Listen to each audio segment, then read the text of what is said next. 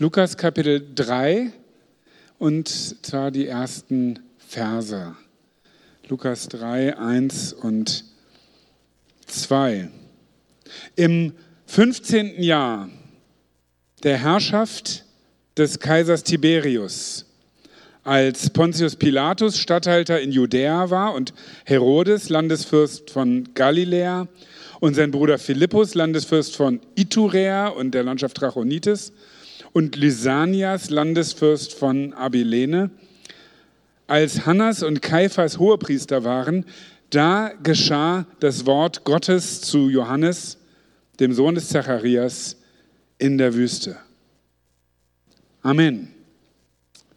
So, da bin ich schon fertig, ja, genau. Äh, dachte, es geht noch weiter. Ich glaube, da steckt schon viel drin. Wir feiern Advent. Christian hat es uns gesagt. Es geht um Ankunft. Es ist bald Weihnachten, ja, also Warnung für die Ehemänner oder so. Ne? Es ist in der Woche ist dann wirklich soweit. Ähm, wir feiern, dass Jesus kommt. Dass Jesus gekommen ist und dass er kommt. Das ist eigentlich ein dreifaches Kommen, was wir feiern. Jesus ist gekommen, vor 2000 Jahren in Israel, in der Krippe, im Stall. Er kam als Erlöser, er kam, um ging von der Krippe bis ans Kreuz, sein Leben zu geben für uns, für seine Feinde. Davon, davon zehren wir. Und wir gehen darauf zu, dass er wiederkommt.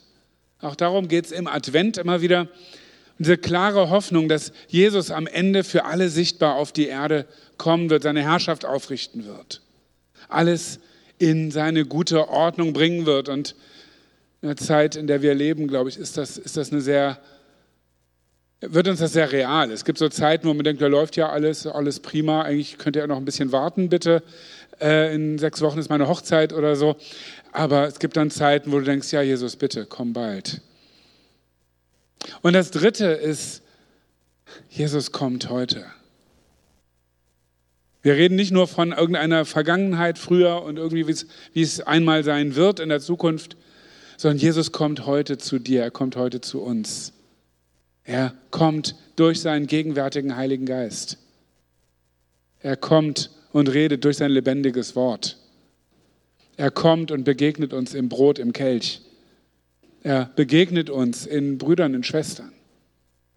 Und er will heute anfangen, dein Leben zu verändern. Jesus kommt, es ist Advent. Lukas Kapitel 3 ist, wenn du das Lukas-Evangelium von vorne anfängst zu lesen, ist so ein bisschen ein Einschub. Da geht es um die Jesusgeschichte, Ankündigung der Geburt und so weiter. Und dann wird hier die Geschichte, bevor es dann mit Jesus weitergeht, die Story von Johannes erzählt in diesem Kapitel. Johannes dem Täufer, der das Kommen von Jesus ankündigt.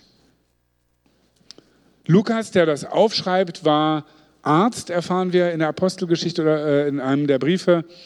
Und er, war, er arbeitet als Historiker. Das merkt man sehr deutlich in der Art, wie er arbeitet, sehr genau. Und er datiert diese Ereignisse. Und das ist ganz spannend. Und er macht es überraschend ausführlich. Und da sind allein schon hier zwei Verse und da bleibe ich mal stehen. Sowas ist ja, das spult man meistens eher vor. Ähm, die Steffi Seibel, die ihr auch kennt, die bei Wycliffe ist, erzählte, die haben Lukas übersetzt und haben die hier angefangen äh, Kapitel 3 und so, okay, da haben sie erstmal interessante Aufgaben zu übersetzen. Ähm also, 15. Jahr der Herrschaft des Kaisers Tiberius, Pontius Pilatus, Herodes und so weiter. Das 15. Jahr von Tiberius war 28 nach Christus. Also es gab ja keine absolute Zeitrechnung. Ja, ab wo zählst du? Die Christi Geburt war noch nicht. Also niemand hat gesagt, ja, wir leben im Jahr 30 vor Christus, selbst die Propheten nicht.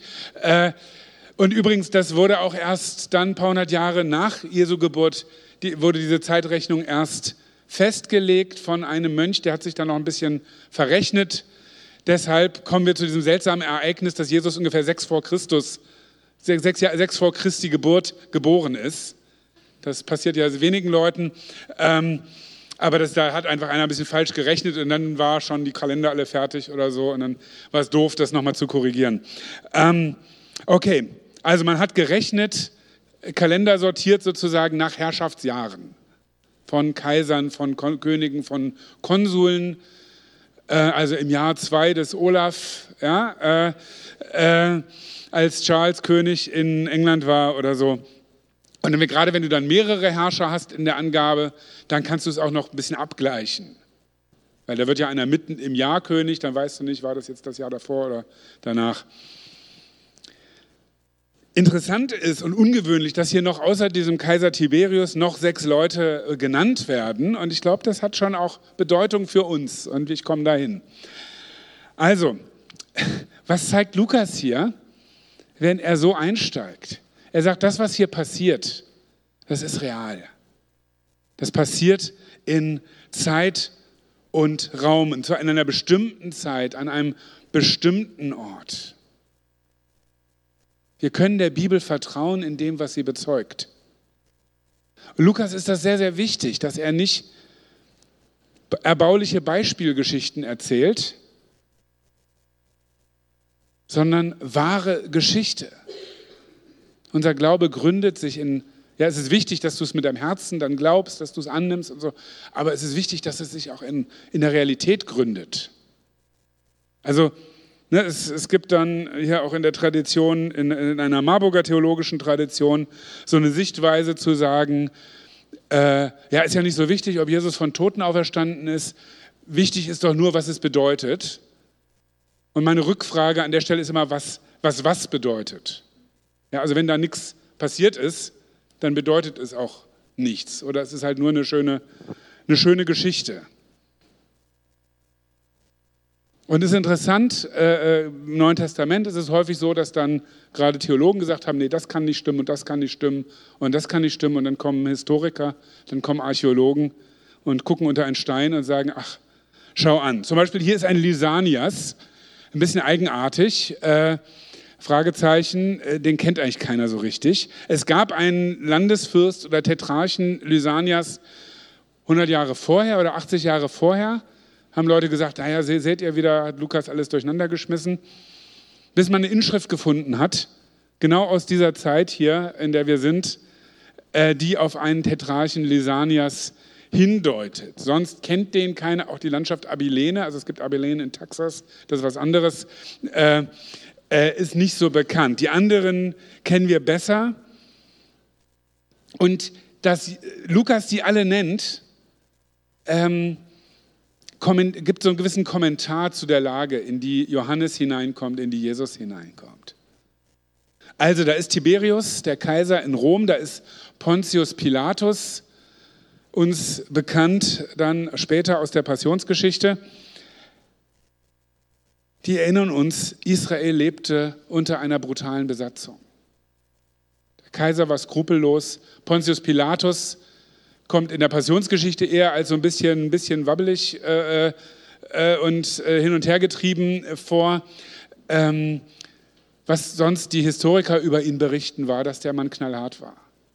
Und bei Lukas gibt es einen Hinweis, mal in Lukas 13, da heißt, ist die Rede von den Pilgern in Jerusalem, deren Blut Pontius Pilatus mit dem, Opf, mit dem Blut ihrer Opfer vermischt hatte. Also da hat es ein Massaker im Tempel gegeben durch diesen Statthalter. Das Volk Gottes ist unter Besatzung. Dann sind da Herodes und Philippus, Herodes Antipas und sein Bruder Philippus, die sind die Söhne von Herodes, dem sogenannten Großen. Herodes der Große ist, es gibt also vier Herodese in der Bibel. Äh, sorry, ich habe mir das nicht ausgedacht. Äh, die waren nicht so kreativ, die waren aber, die waren, haben ihre Kreativität darin gesteckt, wie sie ihre Feinde umbringen. Herodes der Große war der Bethlehem-Kindermord. Ja? Und hat übrigens auch einen größeren Teil seiner eigenen Familie um die Ecke gebracht. Alle, die, wo er dachte, dass die ihm gefährlich werden könnten, sind irgendwie aus dem Fenster gefallen oder Tee getrunken oder so. Das gibt es ja heute auch noch. Das ist jetzt der Sohn und der, der Halbbruder davon. Die waren genauso skrupellos. Diese ganze Familie, die geherrscht hat, waren nicht Davids, aus der Davidsfamilie. Die waren eigentlich gar keine Juden. Das heißt, Gottes Volk wurde von auch hier fremd beherrscht. Und war weit weg von den Verheißungen. Gott hatte eigentlich gesagt, es wird immer ein Sohn Davids auf dem Thron sitzen. Ja, und irgendwie gibt es jetzt einen anderen Davidssohn, ahnt man oder kann man hoffen. Dann sind der Hannas und Kaiphas, die Hohepriester. Einer der eine war eigentlich schon in Rente, der Hannas, äh, aber hat immer noch die Fäden gezogen. Die kennen wir aus der Passionsgeschichte als, auch als skrupellose Taktiker. Also lauter Herrscherfiguren, die eigentlich, so wie Gott es eingesetzt hat, für das Wohl des Volkes, für das politische, wirtschaftliche Wohl, für das geistliche Wohl zuständig waren. Und alle haben, stehen eigentlich nur für den Verfall und für Gottes Ferne, für Dunkelheit, Mord und Totschlag. Und die beherrschen die Szene, in die hinein Johannes tritt und die in, in die hinein der Sohn Gottes geboren wird. Oder in der er dann auftritt. Geboren ist er hier schon. Wir sind ja Kapitel 3. Lukas sagt damit, Jesus kommt und er kommt in die reale Welt. Wir reden hier nicht von irgendwelchen Märchen. Ich habe mal so eine, Art kind, so eine Art Kinderbibel gefunden, die war aber so als Märchenbuch aufgegangen. Das ging dann los, die Weihnachtsgeschichte mit Es war einmal. Weiß nicht, wer das verzapft hat. Gibt es, glaube ich, gibt's nicht in gut sortierten Buchhandel in Marburg zu kaufen. Ähm, also so als die Götter noch auf der Erde wandelten und die Tiere reden konnten, da passierte in einem fernen Land lange vor unserer Zeit. Nein, hier ist das Datum, hier ist das Kalenderblatt. Da ist es gewesen. Das waren die politischen Umstände. Da hinein. Jesus kommt in konkrete soziopolitische Gegebenheiten, setzt sich mit ihnen auseinander. Spätestens in seinem Prozess, wo er zwischen den verschiedenen Machtfaktoren, Machtblöcken hin und her geschoben wird, aber auch schon während seines Dienstes, während seines Lebens. Allein, dass er in Bethlehem geboren wird, hat was mit den politischen Ambitionen und Ideen vom Kaiser in Rom zu tun. Volkszählung. Und Johannes der Täufer wird von diesem Herodes Antipas ermordet, ins Gefängnis geworfen und ermordet, weil er seine Korruption und Gottlosigkeit aufdeckt. Das ist die Situation, in die hinein Jesus kommt. Wir reden hier nicht von süßen, von Glocken, die nie süßer klingen, sondern wir reden von Dunkelheit. Jesaja 9, Vers 1 sagt Jesaja, das Volk, das im Finstern wandelt, sieht ein helles Licht. Und über denen, die da wohnen im finstern Lande, scheint es hell. In die Finsternis hinein kommt Jesus. Schön, dass wir, wir machen diese Lichter an. Das ist ja gerade der Witz. Und das ist das Schöne, wenn man zumindest, wenn man auf der Nordhalbkugel wohnt, irgendwo, wo es Jahreszeiten gibt, dass es eben in dieser Zeit gerade sehr dunkel ist. Und dann wird das sehr deutlich, was es heißt, ein Licht scheint in der Dunkelheit. Wenn du in Australien am Strand sitzt, ist bestimmt auch toll zu Weihnachten, aber diese Lichtsymbolik ist dann nicht so, äh, nicht so sprechend vielleicht. Jesus lässt sich davon nicht schrecken, von dieser Dunkelheit, sondern er sagt, genau da will ich hin. Genau da gehe ich rein. Genau das ist meine Mission. Das war es damals und das wird es sein. Jesus wird wiederkommen.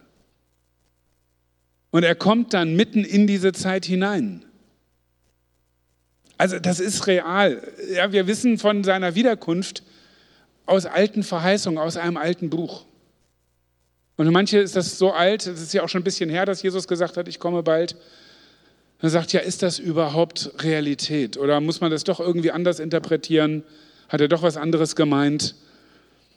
Ist ja doch ins Kerygma seiner Gemeinde hinein, hinauf, hinein aufge, aufge, auferstanden oder sowas, was immer das heißen soll. Die Rede von der Wiederkunft von Jesus ist keine Metapher für irgendwas, ist kein Bild für irgendwas anderes, sondern es ist genau das, Jesus kommt. Er, der Sohn Gottes, er, der König. Er wird sichtbar erscheinen, alle werden ihn sehen, alle Knie werden sich beugen. In diese Welt von mit Bundeskanzlern und Prominenten und Schießereien und Urlaubsplanungen und Hungersnöten und Talentshows und Inflation und Familienfeiern und Krieg. In dieser Welt, die sich scheinbar immer weiter dreht. Man sagt, ja, da gab es Krieg und dann wurde es auch wieder anders und so.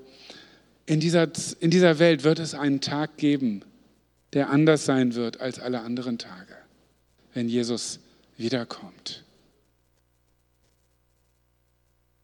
Und wenn das so ist, dann heißt das auch, Jesus kommt zu dir, ist nicht irgendeine fromme Floskel von so einem, ja, von der Insta-Kachel oder vom Abreißkalender, je nach Generation. Ähm, ja, was aber irgendwie auch nichts Richtiges heißt. So, immer wenn es von irgendwo kommt ein Lichtlein her oder so. Ja, was soll das heißen? Nein, er kommt, der Lebendige. Und er kommt in das Leben, das du jetzt führst. Mit den Freuden, mit den Traurigkeiten, mit Sehnsüchten und Süchten und Geheimnissen und Glücksmomenten. Am Dienstag in der Vorlesung, am Donnerstag auf der Station, am Samstag bei den Panikeinkäufen, sagt er, ich bin da. Ich bin der Lebendige. Ich bin nicht irgendeine alte Geschichte, sondern ich bin jetzt bei dir. Ich stehe vor der Tür und klopfe an. Ich frage, lässt du mich ein?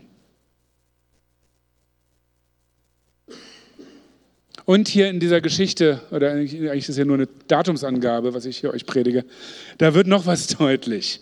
Und zwar in dem Kontrast.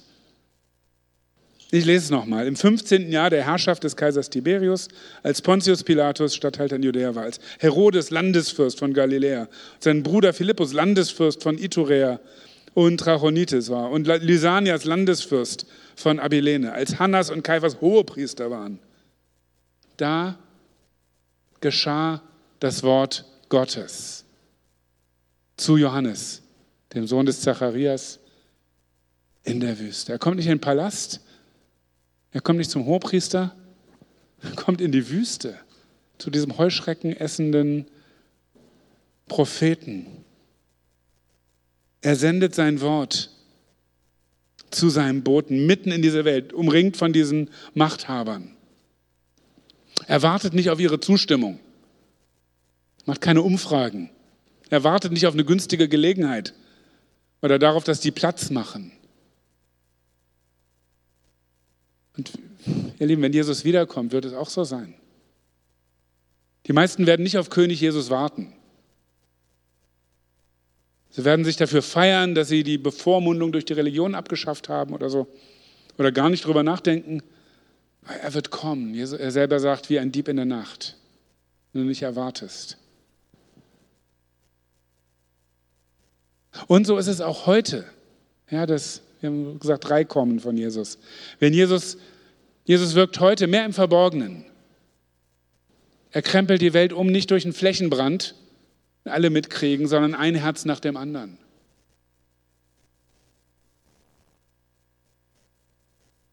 Und die Mächte, die wir vor uns sehen in dieser Welt, die uns einschüchtern, die wir für unüberwindbar halten. Ja, bei, ich habe ja großen Glauben, aber soll die Kirche im Dorf lassen und so die können Jesus und seine Botschaft nicht aufhalten. Die Älteren unter uns erinnern sich an Erich Honecker. Und dann googeln das jetzt nochmal. Äh, der hat gesagt, in den 80ern, späten 80ern, ich glaube, das war 88, 89, die Mauer wird noch 50 Jahre und noch 100 Jahre stehen. Keiner wollte ihm widersprechen. Bruder Andrew, der Gründer von Open Doors, hat 1984 zu einer Gebetskampagne aufgerufen. Da kamen Mitarbeiter, sagten, wir wollen sieben Millionen Bibeln in die Sowjetunion bringen. Und er hat gesagt, lass uns erstmal sieben Jahre beten. 1984, lass uns mal sieben Jahre für die Sowjetunion beten. Leute haben gesagt, naja, ist ja ganz schön, beten kann ja nichts schaden, aber was soll sich da ändern? Sieben Jahre von 1984 ist 1991. Weihnachten, 1991, Weihnachten 1991 löst sich die Sowjetunion aus, auf. Da lachte dann niemand mehr. 1988 war in Nürnberg, ich glaube, das zweite Christival auf dem alten Reichsparteitagsgelände. Ja, was die Nazis sich gebaut haben für ihr tausendjähriges Reich, was Gott sei Dank nur zwölf Jahre gehalten hat. Und da sang Jörg Svoboda, damals Liedermacher damals aus der DDR, die Mächtigen kommen und gehen und auch jedes Denkmal mal fällt.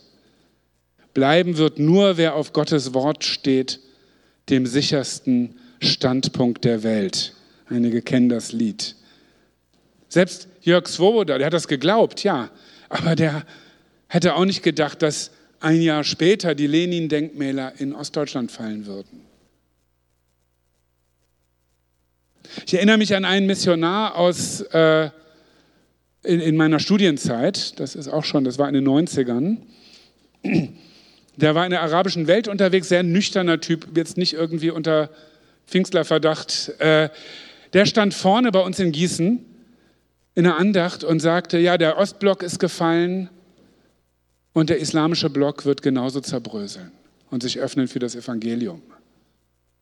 Und wir haben da gesessen als Studis, gesagt, ja, Gott ist groß und so. Aber wie soll das gehen? Heute ist eine der schnellst wachsenden Kirchen der Welt die Kirche im Iran oder von Iranern rund um die Welt. Der Ayatollah Khamenei, habe ich da auch ein Bild, äh, der wurde ja auch noch lange nicht gezeigt, ähm, hat im Fernsehen schon, im, im iranischen Fernsehen vor christlichen Hausgemeinden gewarnt, weil die gefährlich seien. Ich saß vor ein paar Jahren in einer Runde mit deutschen Pastoren, die dann darüber redeten, ja, man muss aber auch gucken, dass man ehemalige Muslime nicht zu schnell tauft. Also gemeint war, dass man guckt, ne, was ist die Motivation, bla bla bla. Und ich habe gesagt, ja, kann man über alles reden, aber stopp mal Leute, merkt ihr, worüber wir hier gerade reden? Spul mal fünf Jahre zurück. Man hätte uns für verrückt erklärt mit so einem Gesprächsthema. Mir wurde gesagt, wenn du in ein arabisches Land gehst, wenn dann, dann als Missionar und dann erlebst du, dass sich drei bis fünf Leute bekehren in der Zeit deines Dienstes, dann kannst du schon froh sein in manchen Gegenden.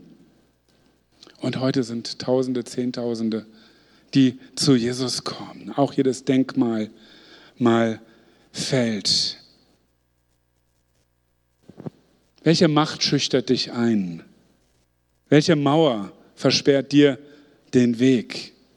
Das sind vielleicht keine politischen Zwänge, genießen hier große Freiheit, aber vielleicht ist es der Zwang, beliebt zu sein, bloß keine Fehler zu machen. Oder das sind Verletzungen, die dir andere vor Jahren oder Jahrzehnten angetan haben. Ich lebe die schon gar nicht mehr, aber das beherrscht immer noch dein Leben. Das sind Worte, die andere über dir ausgesprochen waren, die keine Worte des Segens waren, sondern Festlegungen. Da wird nie was aus dir das schaffst, du bist eben Punkt, Punkt, Punkt. Das sind das sündige Gewohnheiten, an denen du festhängst. Ja, du willst irgendwie zur Ehre Gottes leben, aber fliegst immer wieder auf die Nase. Egal welche Macht sich da erhebt. Jesus ist der König. Er ist der König der Könige, er ist der Herr der Herren. Er steht über jeder anderen Macht. Alle diese Mächte, müssen weichen vor ihm, wenn er seine Herrschaft aufrichtet. So wie Tiberias und Lysanias und wie sie alle heißen, nur noch was für nerdige Predigten oder für Geschichtsbücher sind. Caesar oder Nero haben den Menschen waren Schrecken für die Leute und heute nennt man Hunde oder Katzen nach ihnen. Aber der Name Jesus wird überall auf der Welt angebetet. Im Hochhaus in New York, im Urwald in Laos, in Dörfern in Osteuropa und sogar in der Uferkirche in Marburg. Amen. Jesus ist der König, glaubst du das? Als die alle da herrschten, da geschah das Wort Gottes zu Johannes, dem Sohn des Zacharias in der Wüste. Und er kam in die ganze Gegend um den Jordan und predigte die Taufe der Buße zur Vergebung der Sünden. Wie geschrieben steht im Buch der Reden des Propheten Jesaja, es ist eine Stimme eines Predigers in der Wüste. Bereitet den Weg des Herrn und macht seine Steige eben. Alle Täler sollen erhöht werden und alle Berge und Hügel sollen erniedrigt werden. Und was krumm ist, soll gerade werden. Und was uneben ist, soll ebener Weg werden und alle Menschen werden den Heiland Gottes sehen. Halleluja. Jesus, ich preise dich, dass du der König bist. Ich preise dich, dass du der Herr bist. Ich preise dich, dass du kommst in großer Herrlichkeit, wie du gekommen bist in Niedrigkeit, wie du heute zu, in jedes Herz kommen willst, was sich öffnet für dich. Danke, dass du die Dinge überwindest, die uns aufhalten oder den, die uns entgegenstehen, die uns Angst machen. Danke, Herr, dass du uns rufst, dir zu vertrauen, dir zu folgen, mit dir zu gehen und ja, dir den König zu, zu dich den König zu ehren. Danke, Jesus. Wir beten dich an. Wir preisen dich. Wir feiern dich. Halleluja. Die Könige dieser Welt, die Herren dieser Welt, sie kommen, gehen, aber unser Herr kommt. Amen.